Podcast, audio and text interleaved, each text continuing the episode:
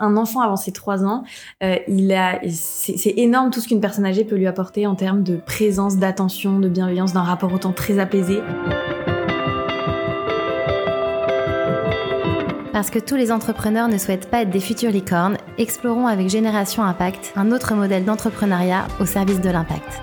Dans chaque épisode, retrouvez-moi pour écouter des histoires inspirantes de cette génération d'entrepreneurs activistes, de pionniers innovants et parfois visionnaires qui ont fait le choix d'un modèle d'entreprise plus durable, responsable et susceptible de faire bouger les lignes.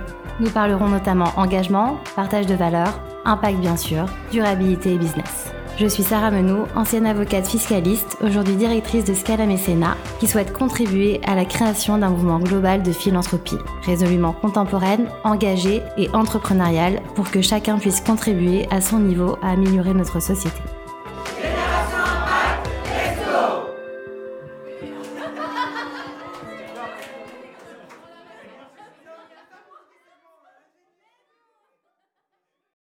Bonjour Astrid, ravie de te rencontrer. Euh, alors, quand j'ai préparé l'interview, euh, j'ai eu le plaisir de voir que Tom et Josette ne s'étaient pas cantonnés en grandes villes françaises et que vous étiez justement installés pas mal en région et notamment dans les Alpes et dans ma, pour la petite histoire, dans ma ville natale, Tonon-les-Bains. Donc, euh, ravie de, de, cette découverte et ravie surtout de, de cette rencontre. Alors, euh, avec ton, ta co-associée euh, Pauline Fer, vous avez euh, lancé Tom et Josette en 2018 dans le cadre de votre master HEC entrepreneur. Et moi, la première question que j'ai envie de te poser, c'est justement la question du pourquoi, qui est finalement une question assez fondamentale lorsqu'on lorsqu'on s'intéresse à justement à l'entrepreneuriat impact. Est-ce que tu peux euh, nous dire finalement ce qui, ce qui vous a poussé à vouloir concilier justement dans le cadre de votre projet entrepreneurial l'impact et euh, la rentabilité financière? Bonjour Sarah et merci beaucoup, je suis ravie aussi de te rencontrer. Euh, pour le, la question du pourquoi, c'est vrai que c'est une très bonne question qu'on nous pose souvent et je dirais que c'est avant même de se poser la question de l'impact, on a juste cherché ce qu'on avait envie de construire. Et en cherchant ce qu'on avait envie de construire, on a regardé autour de nous les enjeux qui nous parlaient. À ce moment-là, ma grand-mère était en EHPAD, le grand-père de Pauline avait été en EHPAD, il était décédé entre-temps, et on se disait qu'il y avait quelque chose à faire pour euh, réinventer la place des personnes âgées dans la société. Et c'est en partant de là, en se disant, bah, nous, un enjeu qui nous parle aujourd'hui et pour lequel on a envie d'apporter une pierre à l'édifice, c'est la place des personnes âgées dans la société. Et c'est comme ça qu'on a, enfin, c'était le, le, point de départ. Ouais, la raison, en fait, qui a catalysé euh, ça. Et derrière, bah, évidemment, c'était de l'impact et euh, l'intégralité de, des choix qu'on fait aujourd'hui sont guidés par cette recherche d'un impact positif sur la société. Je pense que ça vient plutôt du fait de nos aspirations. Mm. Euh, pour moi, c'était clair et net que si je montais une boîte, c'était une boîte qui aurait un sens. C'est hyper intéressant. Et donc, lorsque tu parles de justement des facteurs et des motivations, c'est vraiment euh, des euh, facteurs personnels, euh, aussi bien pour toi que pour ton associé Pauline. À, à, à l'origine en fait de ce projet? Alors complètement. Parce que Josette, c'est qui alors? Josette, c'était une amie de ma grand-mère dans son EHPAD. Très bien. Sa voisine de chambre. Et Tom Et Tom, petit frère de Pauline. D'accord. Ouais. Et oui, c'est une motivation personnelle au départ, et maintenant c'est une conviction de société. De, on a envie de contribuer au fait que euh, les générations se rencontrent, qui, on a envie de créer des lieux de vie euh, intergénérationnels partout en France. Et maintenant, c'est un modèle qu'on défend. Et en fait, euh, ça va plus loin que juste un avis personnel. C'est la conviction que la société a besoin de ça à grande échelle. Justement, une fois qu'on a répondu à la question du pourquoi, c'est la question du comment. Parce que euh, je pense qu'il y a beaucoup de personnes qui nous écoutent, notamment des entrepreneurs, qui ont cette, euh, cet engagement euh, en eux. Mais après, c'est de se dire comment on transforme ça et comment on le traduit de façon concrète. Et justement, chez Tom et Josette, concrètement, est-ce que tu peux nous donner des exemples pour qu'on comprenne comment cet engagement que vous avez euh, bah, se traduit chaque jour euh, dans, dans vos activités, dans vos missions, dans vos actions sur le terrain. Oui, alors en fait c'est vrai que nous on fait quelque chose de très concret c'est-à-dire que euh, le, la vision, c'est reconnecter les générations. Le concret, c'est suivre des chantiers, obtenir des autorisations d'ouverture, parler à des parents qui ont des jeunes enfants et qui ont besoin d'un mode de garde, recruter des équipes de professionnels, euh, tisser des liens, organiser des ateliers où euh, les personnes âgées et les enfants se rencontrent, donc des ateliers lecture de contes, des ateliers potagers. Tout ça, c'est que du concret. Et en fait, ce yo-yo entre la vision, le pourquoi du comment, la façon dont on pense la société et euh, là où on va être dans cinq ans et demain je vais ouvrir des cartons et et déballer les jouets de la nouvelle crèche qu'on va ouvrir. Ce, ce yo-yo permanent entre enjeux très long terme et concret en fait c'est hyper enrichissant et nourrissant parce et stimulant ouais. et stimulant ouais et c'est bien accueilli du coup au quotidien justement par les différentes parties prenantes justement de les mobiliser à vos côtés dans ces enjeux là alors complètement, il y a plein de parties prenantes différentes. Si on prend euh, les, nos premiers interlocuteurs, que sont les EHPAD, les résidences seniors, résidences autonomie, on parle à des directeurs qui sont euh, souvent très favorables au projet parce qu'ils ont envie aujourd'hui que les choses euh, changent, notamment post-Covid où les établissements étaient complètement fermés et transformés quasiment en hôpitaux. Ouais, en bulle quoi, complètement en bulle. du monde. Exactement.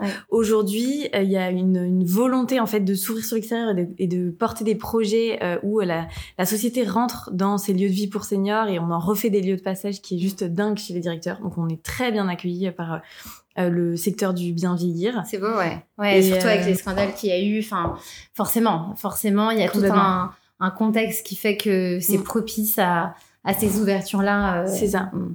C'est un modèle qui est arrivé un peu à, bout, de souffle, le, le, modèle d'EHPAD cloisonné fermé. Et donc aujourd'hui, enfin c'est Enfin, c'est une, euh, une, une, surprise pour personne qu'il faut euh, transformer ça, et notamment par l'intergénérationnel. Ouais, et, et, surtout, ça rend euh, finalement, c'est aussi de répondre à une, à une, autre problématique.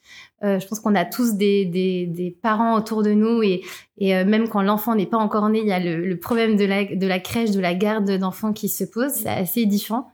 Euh, et donc ça permet aussi de, de résoudre, euh, outre euh, bien sûr le côté intergénérationnel qui qui est, riche de plein de choses, ça permet aussi de résoudre une réalité concrète aujourd'hui en France où, en effet, lorsqu'on a des enfants, bah, c'est compliqué de trouver un mode de, de, de crèche adapté et même juste disponible. Quoi. Exactement. Et en fait, c'est aussi ça qui, pour rebondir un peu sur le lancement et le comment, en fait, c'est aussi de proposer une solution concrète à un vrai besoin. Aujourd'hui, il manque de places en crèche. Il faut créer des places en crèche. Clairement. Et, euh, et c'est ça qui nourrit aussi beaucoup le projet. C'est on crée pas un besoin, euh, on répond à un besoin existant euh, fondamental qui est que les enfants, les parents ont besoin de faire garder leurs enfants. Et c'est comme ça qu'on qu'on parle à ces parties prenantes là que sont les parents. Et derrière en fait, ce qui est assez impressionnant à voir, c'est que l'intergénérationnel, c'est aussi une pédagogie qui est hyper innovante. L'idée de l'intergénérationnel, quand on en parle, tout le monde voit tout de suite l'impact pour les seniors, c'est mm. génial, voilà. Et on pense pas forcément à l'impact pour l'enfant. Or, un enfant avant ses trois ans, euh, il a, c'est énorme tout ce qu'une personne âgée peut lui apporter en termes de présence, d'attention, de bienveillance, d'un rapport au temps très apaisé, mm. énormément de tendresse, euh, de la transmission. Et en fait, nous, on est convaincus que cette relation-là, elle est hyper bénéfique pour l'enfant et qu'elle va permettre euh, de contribuer à créer une, une génération du lien. Euh, des enfants qui euh, en fait vont prendre soin les uns des autres, qui vont être ouverts à la différence parce que dès leur plus jeune âge, ils ont été confrontés au handicap, à la différence et ils ont reçu aussi cette tendresse, cette affection euh, et ce temps apaisé des, des, personnes âgées. Ouais, c'est hyper important et c'est très intéressant ce que tu dis parce que ça renvoie aussi à déjà à tout ce mouvement qui a, qui a, été impulsé il y a quelques années, tu sais, sur euh, justement la colocation euh, senior jeune. Mais finalement, là, c'est encore aller plus loin et euh, justement de se dire que dès le plus jeune âge, on peut aussi contribuer à, à ce défi-là, finalement, sociétal, tout en enrichissant l'enfant dès le début, quoi. Complètement, exactement. Un autre sujet, je pense, qui est aussi euh, intéressant dans, dans, le cadre de, de l'entrepreneuriat impact, même si c'est pas un sujet finalement qui est propre euh, à, l'impact. C'est bien sûr la question du financement de, de, des investisseurs. Euh, alors en octobre dernier, vous avez réalisé une levée de fonds de plus de 1,3 million, si je me trompe pas. Moi, j'aimerais savoir après ça, justement, on est quelques mois après. C'est un bon, un bon. je pense que le délai est pas mal de ce point de vue-là pour avoir tes, ressentis sur euh, bah, quelles sont euh, vos relations justement avec ces nouveaux investisseurs. Et alors, petit point de peut-être de contexte, parce que euh, quand j'ai un peu voilà investigué tout ça, je me suis rendu compte quand même que vous aviez parmi vos investisseurs un certain nombre de partenaires de votre écosystème, donc bah, justement 50 partners ou d'autres entrepreneurs impact. Donc j'imagine que ça simplifie quand même vos relations. Mais euh, l'intérêt de la question demeure. Euh, au vu des, des, montants, il y a forcément des enjeux, il y a forcément des attentes de leur côté. Comment euh, vous le gérez d'une part et surtout euh, comment vous vous, vous, vous, arrivez à, à, maintenir et à justement affirmer vos valeurs bien qu'il y ait ces nouveaux investisseurs au capital? Bah, Vaste sujet. Vaste sujet, n'est-ce pas? Peut-être juste pour euh, expliquer le contexte, nous on a levé des fonds parce qu'on avait besoin de recruter une équipe à Paris pour structurer le développement. Et notamment on a ouvert nos deux premières crèches toutes seules avec Pauline. Donc, on a recruté des équipes en crèche et on a financé les ouvertures de crèches par de la dette donc sans investisseurs externes. Et en fait, euh, cette année 2022, on avait huit ouvertures qui arrivaient et donc on avait besoin d'avoir une équipe avec nous pour le recrutement, pour le mmh. suivi des chantiers, pour la finance, pour la commercialisation des places. Et donc c'est la, la, démarche a été de se dire voilà, on a huit ouvertures l'année prochaine, euh, on identifie quatre postes clés, donc on a besoin de recruter. Aujourd'hui, on n'est pas en mesure de, avec deux crèches, de d'avoir un siège avec, à six personnes, mmh. donc on lève des fonds pour euh, pouvoir recruter. Donc il y avait vraiment la levée de fonds était vraiment focalisée sur euh, l'emploi pour justement le développement euh, euh, à moyen, court, court, et moyen terme de, de, la boîte. Exactement. Et, euh, et, du coup, dès le début, ça a été très clair aussi pour les investisseurs. Ils se lançaient avec nous pour nous aider à passer de 2 à 10 crèches et atteindre la rentabilité qui, derrière, nous permettrait de continuer à nous développer sans nécessairement avoir à relever des fonds.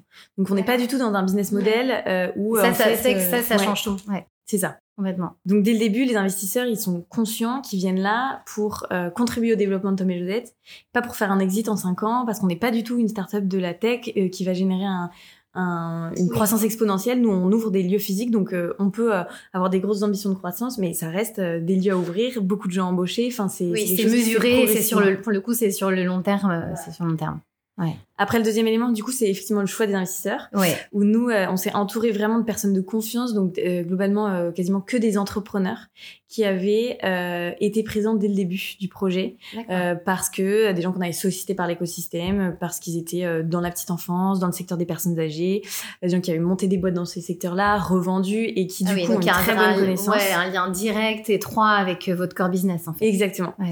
Et un alignement sur tout simplement le fit. Enfin, c'est des mm. personnes qu'on apprécie et, euh, et qu'on sait aligner avec nous sur ces enjeux d'impact-là. Donc quand on part de là, euh, déjà c'est des bonnes bases pour avoir des, relations très saines avec les investisseurs. Il n'empêche qu'effectivement, euh, ils sont aussi là pour nous challenger sur nos ambitions de croissance. Bien sûr. Et euh, en board, bah, on parle de, euh, du nombre d'ouvertures qui vont se passer, comment se sont déroulées les premières, on étudie euh, les présidents de trésorerie et ça reste évidemment des enjeux très financiers, mais il y a toujours cette notion de, en fait, tous, tous ces enjeux-là financiers, ils sont au service d'une seule chose, assurer la pérennité de la boîte pour pouvoir continuer à développer au maximum l'intergénérationnel et contribuer à reconnecter les générations. Donc comme il y a cette vision de sens derrière, ben, même des, des, des boards qui peuvent être challengeants en termes de chiffres, on sait que derrière, on partage la même ambition et donc en fait, euh, on, est, on, reste hyper aligné quoi. Comment, euh, selon toi, on arrive à euh, mieux associer les équipes au projet d'entreprise et à la réussite bah, de, des objectifs qu'on s'est fixés? Parce que même si on affirme avec force des valeurs, on sait très bien qu'on a besoin d'être motivé au quotidien, qu'il y a plein de choses. Après, c'est sûr, je pense que ça aide d'être dans une entreprise déjà qui a du sens, forcément. Mais est-ce que tu peux nous donner un peu vos, tips, vos chantiers? Je sais que tu as des projets euh, hyper ambitieux là-dessus. Euh, voilà, des, je veux bien des exemples concrets. Carrément. Avec plaisir. Et effectivement, c'est un des sujets euh, phares du moment.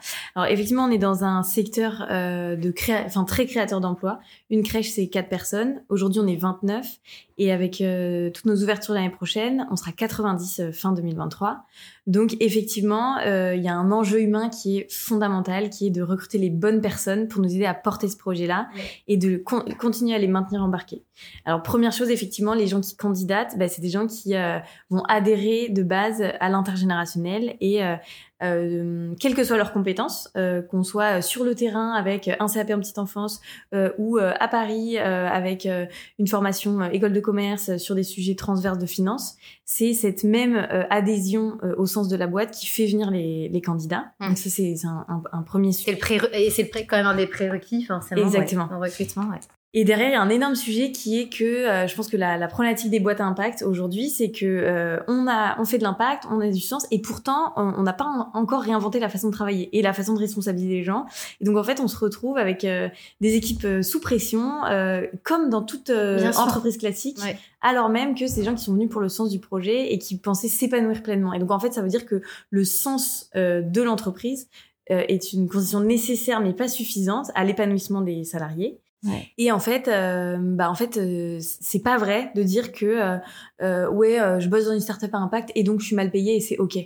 Non, enfin, en fait. C'est vrai que souvent on a aussi ce discours-là. Ouais. énormément. Et, euh, et, donc en fait, oui, le sens c'est primordial d'adhérer au projet d'entreprise, euh, que ce soit impact ou pas, mais d'adhérer de, au, au, but profond de l'entreprise. Euh, mais derrière, je suis convaincue et c'est le travail qu'on mène avec Pauline en ce moment, qu'il faut réinventer la façon dont on responsabilise les gens et notamment toute la question de l'entreprise libérée, d'équipe autonome et euh, en particulier dans notre secteur, celui de la petite enfance, où en fait euh, c'est un, un, secteur qui est assez archaïque en termes de structuration de boîte. On est sur des grosses hiérarchies. Euh, c'est un peu à l'ancienne, quoi. À l'ancienne, des secteurs où il y a voilà un gros siège énorme à Paris qui donne les directives, le terrain qui applique, ouais. et on bosse pas du tout ensemble, on se comprend pas entre les crèches et le siège. Ouais. Et nous, à tout, enfin vraiment à l'inverse de ça, et en s'inspirant de modèles euh, hyper intéressants euh, suédois dans les services à la personne notamment, mm. ou de plein d'entreprises euh, libérées hyper intéressantes en France, on se dit bah en fait au contraire, responsabilisons et autonomisons au maximum les équipes en crèche parce que c'est comme ça qu'on révèle des talents et qu'en fait c'est comme ça qu'on donne du sens tout simplement au travail au quotidien. Un exemple très concret, c'est bah, aujourd'hui une fiche de poste en crèche, elle est donc une, une personne qui nous rejoint avec euh, un, une auxiliaire de puriculture. Euh, euh, aujourd'hui, une fiche de poste, c'est vraiment focus sur le terrain. Or, parmi tous les talents qui nous ont rejoints, en fait, il y en a qui ont des appétences ou même eu des carrières professionnelles avant dans le recrutement ou euh, qui vont être super fortes en communication parce qu'elles ont une, euh, une patte là-dessus. Et en fait, au lieu de se dire, bah non, non, surtout pas, le recrutement, c'est à Paris, on crée une équipe de recrutement énorme, une équipe de com énorme, euh, on se dit, ben pourquoi ne pas détacher du terrain une demi-journée par semaine des équipes en crèche super. pour faire des espèces de communautés en fait, des, une communauté autour du mm. recrutement et où en fait enfin personne n'est meilleur euh, que euh, quelqu'un sur le terrain pour euh, euh, défendre la marque employeur de Tamé Josette. complètement. Mm. Et, et idem sur la communication. En fait, qui va mieux parler des ateliers intergénérationnels et communiquer ce qu'on fait sur LinkedIn qu'en fait une personne qui vit ça au quotidien? Bah en fait, personne. Complètement. C'est, c'est un peu un pavé dans la mare en France parce que très clairement, on adore mettre les gens dans les cases, avoir des, des parcours très normés. Euh, et euh, c'est très frustrant d'ailleurs lorsqu'on est sur le terrain où en fait on a envie de faire plein de choses et c'est euh, c'est le cas de justement toute cette nouvelle génération qui n'a pas envie d'être euh, enfermée dans des cases mm. et qui, euh, je pense, rêverait de pouvoir être sollicité aussi sur d'autres sur d'autres missions, sur d'autres tâches. Euh, hein, c'est c'est hyper inspirant. Et vous avez un peu euh, tâté le terrain avec euh, justement vos, vos, vos salariés euh, et ça a l'air d'être quelque chose qui les intéresse. Ah mais carrément. Et en ah fait, bah, un exemple, c'est notre première directrice de crèche qui en fait et bah en fait, ça s'est fait parce que en janvier on a dû fermer la crèche une semaine Covid. voilà. Et elle nous a dit bah en fait moi si vous voulez, je me mets en télétravail et je veux bien vous aider à bosser sur des sujets sur lesquels vous bossez au quotidien. On s'est dit, mais bien sûr. Et notamment, un des gros sujets, c'est pour nous, c'est le développement de la région Bretagne. Aller rencontrer des nouveaux directeurs d'EHPAD et savoir. Et en fait, euh, pendant une semaine, elle a été juste extraordinaire à aller pitcher tous les directeurs d'EHPAD du coin euh, pour les convaincre euh, d'installer Tom et chez eux. Et en fait, avec la conviction de je vis ça au quotidien, j'en suis convaincue. et, je vis ça au quotidien et en plus, je, je, comme, comme tu dis, je, suis, euh, je suis pleinement investie par cette mission-là. En plus, ça me, ça me valorise en fait, parce que voilà, il y a aussi ce côté valorisant qui est hyper important en réalité au, travail euh, et la confiance aussi qu'on lui accorde, euh, lui permettre de faire ça. C'est, j'imagine que ça a dû être euh, quelque chose de d'hyper important pour elle, ouais. Carrément. Et en fait, euh, et en fait, du coup, du coup, dans cette démarche-là, on a, on a, on a fait un questionnaire à toute la boîte en disant bah, ah sur quel sujet vous auriez envie de vous investir? Et en fait, évidemment, il y a, y a mille sujets, quoi. Ça m'étonne pas. Mm. Et, et qu'est-ce que tu penses de, justement, dans, quand on parle de la redéfinition, euh, souvent de, euh, bah, des entreprises, de voilà, de, de, tout ça. Il y a aussi la question de justement de la prise de, de décision, de décentraliser un peu le, le pouvoir euh, décisionnel que ce soit mm. pas uniquement encore une fois au siège, mm. souvent à Paris, voilà, dans des grosses villes, mais c'est aussi descendre euh, ce, cette force de proposition et de décision justement en, plus ou moins en bas de l'échelle. Mm. C'est des choses, c'est aussi des pistes qui, qui, vous intéressent. Ouais. En fait, à fond, parce que nous, de base, en fait, on a ouvert une crèche alors qu'on savait pas ce que c'était une crèche avec Pauline. Donc, on était obligé de toute façon d'avoir une immense confiance sur toutes les décisions opérationnelles du quotidien sur le terrain. Envers notre directrice et notre, notre première équipe. Donc ça s'est fait de, de, manière très naturelle. ouais. Et aujourd'hui, on mène la réflexion parce que ben, là, on a 5 crèches à la fin du mois, euh, 25 en fin d'année prochaine. Et donc, si on veut garder ce modèle-là d'équipe très autonome, en fait, maintenant, il faut le penser et vraiment l'inscrire dans nos process. Et notamment, euh, le principe de base, c'est de dire, bah, toute décision doit être prise au niveau le plus euh, le plus bas, enfin, en sortant de la dynamique de hiérarchie, mais euh, Parce que le plus proche, le plus niveau, qui est, le plus euh, opérationnel, on dirait. Exactement. Ouais. La bonne personne pour prendre la décision, c'est la personne qui va être impactée par le, le sujet. Et on parle de ça sur euh, bah, une sixième semaine de vacances pour les équipes en crèche, euh, des temps partiels, euh, l'aménagement des horaires. En fait, enfin, pourquoi est-ce que quelqu'un à Paris serait mieux pla placé pour définir ouais. un planning d'une équipe en crèche? C'est ça, en fait. Souvent, on a l'impression que euh, les salariés sont pas investis, mais c'est parce qu'on leur permet pas d'être investis. Exactement. Tout simplement, on les cantonne à leur job, mais euh, ouais. sans leur permettre vraiment de déployer toutes les, les initiatives qu'ils aimeraient prendre. Voilà, enfin, ils sont, euh, ouais. ils peuvent être limités, quoi. Extrêmement euh, passionnant et vaste sujet. Euh, en tout cas, euh, hâte d'en savoir plus. On va peut-être avancer Astrid et euh, avec quelques questions personnelles. Euh, je voulais savoir justement euh, toi, qu'est-ce que tu retires concrètement de, de, de ton investissement dans, dans, cette aventure, d'un point de vue euh, humain, même professionnel, en quelques mots. Je pense que c'est d'une richesse euh, et d'un épanouissement qui est au-delà de tout ce que j'avais pu imaginer. Moi, j'ai, je me suis lancée dans un master d'entrepreneuriat, honnêtement, juste parce que je trouvais que le monde des startups c'était sympa. des avec... Voilà, c'est ça. Et je m'étais jamais dit, moi, je montrais ma boîte euh, et euh, je m'investirais dans le long terme et, et, et, je trouverais à 23 ans le projet qui me portera pour les 10-15 prochaines années. Enfin, jamais j'avais imaginé ça. Et en fait, ça a été une succession aussi d'alignement de choses, quoi. En fait, trouver un projet qui a du sens, trouver une associée avec qui super bien passé, ben en fait euh, avancer euh, qui fait que on, on continue et on, on, on s'épanouit on apprend tellement de choses en fait en entreprenant euh, ouais. moi j'ai jamais bossé en fait j'ai fait que des stages et, euh, et du coup c'est ta vraie c'est ta vraie première expérience en ouais. réalité finalement exactement mmh. ouais c'est hyper important et alors peut-être dernière question avant la, les, les petites questions bonus c'est quoi finalement pour toi, et je trouve que ça clôture bien le, début de cette interview, euh, un entrepreneur engagé en 2022 Comment tu le définirais? Bonne question. Je pense que pour revenir à la question de l'impact, c'est quelqu'un qui a envie d'avoir un impact positif euh, et donc de changer les choses euh, sur la société, sur l'environnement, sur les modèles de gouvernance. Enfin, en fait, pour moi, c'est apporter la, enfin, une dimension supplémentaire à la notion d'innovation, c'est-à-dire pas juste innover sur le produit, mais innover sur la façon de faire et euh, innover sur la, le, les, les parties prenantes en fait qui vont être euh, touchées par le, le projet. Par le projet. Mmh.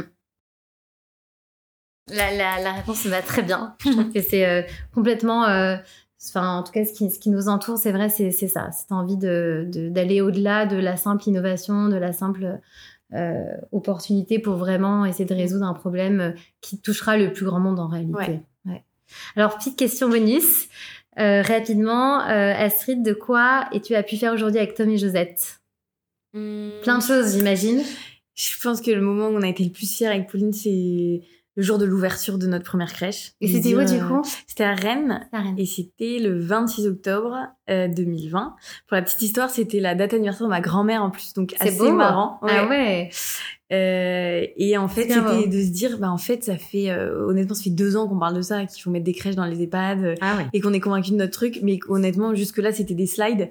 Et là, en fait, on s'est dit, ok, là, on l'a fait une fois, et maintenant, on va le faire 100 fois. Enfin, ouais, la machine était un lancée. sentiment de se dire, euh, vraiment, on a, on a créé cet endroit, et c'est, ce, je pense, ce, ce sentiment d'avoir fait exister un lieu qui n'existait pas, euh, qui euh, nous a rendu euh, super fiers et, qui nous porte aujourd'hui. Et, aujourd'hui encore, les moments d'ouverture de crèche, c'est toujours des moments fabuleux et hyper enthousiasmants. J'imagine, j'imagine. Et même si voilà, il y a plein de, sources de fierté, qu'est-ce que tu souhaites encore réaliser avec Tom et Josette pour justement essayer de le faire parvenir à un, à un niveau idéal pour toi, si tu dans tes rêves les plus fous? Qu'est-ce que, qu'est-ce que, quels sont encore les, les challenges à réaliser euh, avec Pauline euh, pour parvenir euh, aussi haut, quoi?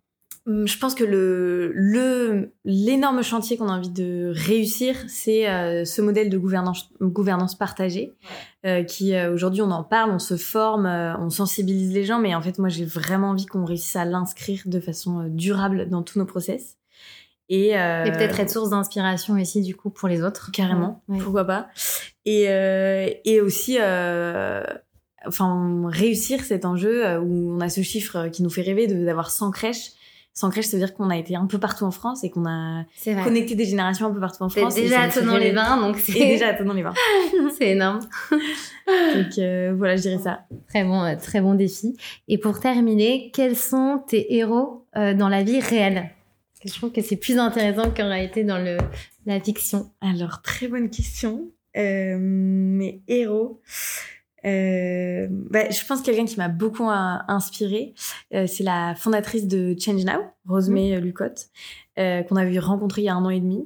Et euh, à ce moment-là, nous, on était en se disant, voilà, on va ouvrir une trentaine de crèches en cinq ans, on va y aller tranquille. Et elle nous a dit, mais en fait, les filles, c'est plus facile de penser très grand dès le début, parce que quand on pense très grand, on se donne les moyens d'y arriver. Là où quand on bricole, bah en fait euh, c'est plus ouais. ouais. mais des fois on dit euh, justement la méthode des petits pas est la bonne mm. mais des fois non finalement rêvez rêvons après c'est des petits pas pour arriver à voilà mais euh...